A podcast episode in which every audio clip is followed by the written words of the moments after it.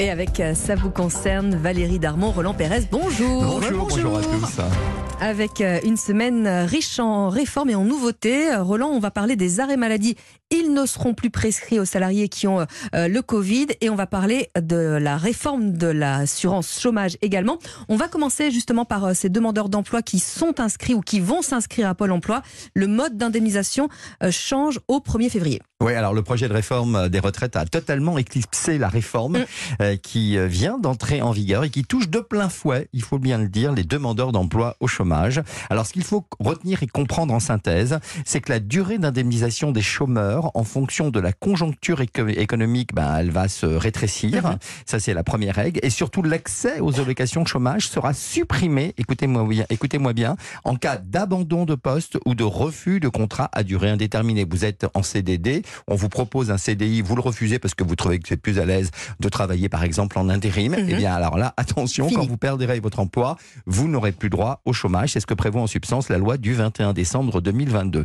Alors ainsi, pour les nouveaux demandeurs d'emploi dont la fin du contrat est intervenue à compter du 1er février 2023, il y a donc quelques jours, euh, sauf date d'engagement de la procédure de licenciement qui est antérieure à cette date, eh bien la durée des allocations chômage dépend en fait du marché du travail. S'il est favorable, la durée d'indemnisation sera écourtée de 25%. C'est en fait un coefficient égal à 0,75 qui est appliqué à la durée d'indemnisation initiale.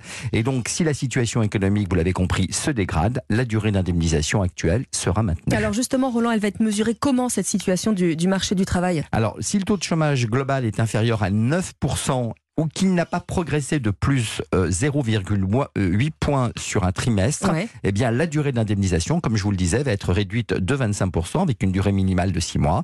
Et si le taux de chômage est supérieur à 9% et qu'il a progressé de plus 0,8% euh, sur le même trimestre, eh bien les règles euh, actuelles de durée d'indemnisation vont pouvoir continuer à s'appliquer. Alors vous avez un petit exemple peut-être? Oui, alors on a imaginé un demandeur d'emploi de moins de 53 ans qui justifie d'une durée d'indemnisation normalement de 730 jours, eh il va se voir notifier un droit de 548 jours.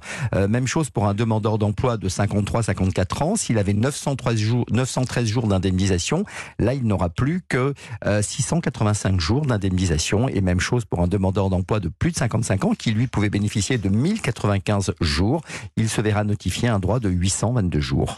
Mais Roland, tous les demandeurs d'emploi sont concernés par cette réforme ou il y a des exceptions? Non, alors les exceptions, vous avez raison de le souligner, les intermittents du spectacle, les dockers, les marins, marins pêcheurs, les demandeurs d'emploi au contrat de sécurisation professionnelle, les expatriés euh, et puis également les demandeurs d'emploi des territoires d'outre-mer. Alors, deuxième actualité, euh, Roland, qui concerne euh, le Covid et la fin des arrêts maladie systématiques, c'est ça hein? Oui, en raison de l'amélioration de la situation bah sanitaire en France, eh bien, les règles face à l'épidémie de Covid ont changé. Les intérêts de travail dérogatoires, 100 jours de carence pour les personnes testées positives sont supprimés également à partir du 1er février 2023. Décidément, ce 1er février a été fatal. Hein. Oui. Donc, pas d'isolement également systématique des personnes positives. Et puis, euh, les tests des, cas contacts au bout de deux jours ne sont plus requis, requis pardon, à partir également du 1er février. Et puis, euh, on ne pourra plus donc demander d'arrêt de travail. Mais si on est souffrant vraiment à cause du Covid, un médecin euh, peut tout de même prescrire un arrêt maladie, non? Oui, alors voilà. Il est juste mis fin aux arrêts de travail systématiques. Oui, voilà, si on est asymptomatique. On recevait généralement un SMS en disant isolez-vous, de prévenir les gens autour de vous, et puis n'allez pas travailler ou télétravailler eh bien non, là c'est plus possible du, tout. Vous pouvez aller travailler, sauf si un médecin euh, vous prescrit un arrêt de travail. Alors avec vous Valérie, à présent, on va voir, on va parler du, recensement. Il y a plein de gens qui toquent à ma porte là euh, en, ce moment et j'hésite un petit peu. C'est pas le facteur qui vient présenter euh, le calendrier. Est-ce que j'ouvre ou pas?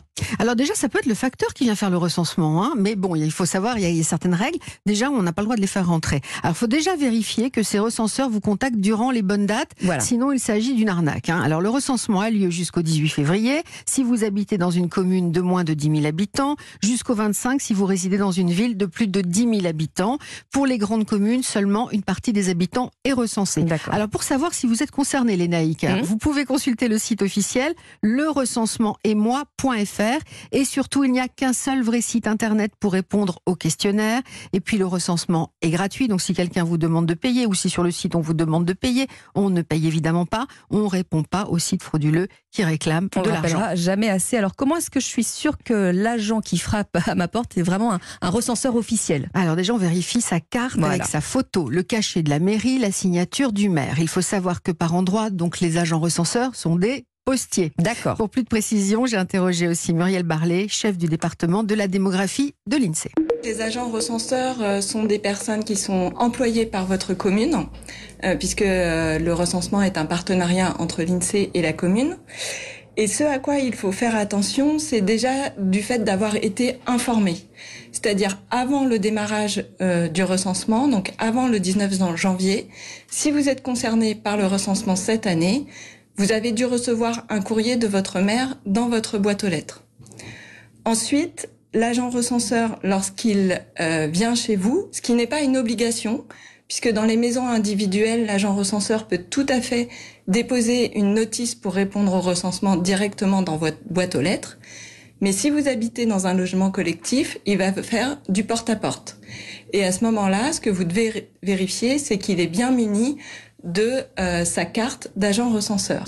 Valérie, ça sert à quoi exactement de se faire recenser? Eh bien, Par exemple, ça permet aux élus d'anticiper les besoins des habitants, comme euh, les besoins de transport en commun ou encore la construction des maisons de retraite, par exemple. Hein. Est-ce que c'est obligatoire d'être recensé? Alors absolument, dès 16 ans et avant 18 ans. Sinon, il vous sera impossible de vous inscrire à un examen, que ce soit un BEP, un bac, un permis de eh conduire ou alors aux grandes écoles d'État avant 25 ans. C'est ce qu'on appelle le recensement citoyen obligatoire qui vous permet ensuite de participer à la journée défense et citoyenneté, la JDC. Et si vous refusez aussi cette fois-ci le passage du comme ça vous le saurez, les naïfs, mhm. c'est 38 euros d'amende. Eh ben, je vais ouvrir ma porte. voilà, je regarderai la carte. Merci beaucoup à tous les deux. Christophe Bordet arrive. Il va nous dire que c'est en Espagne qu'il faut investir.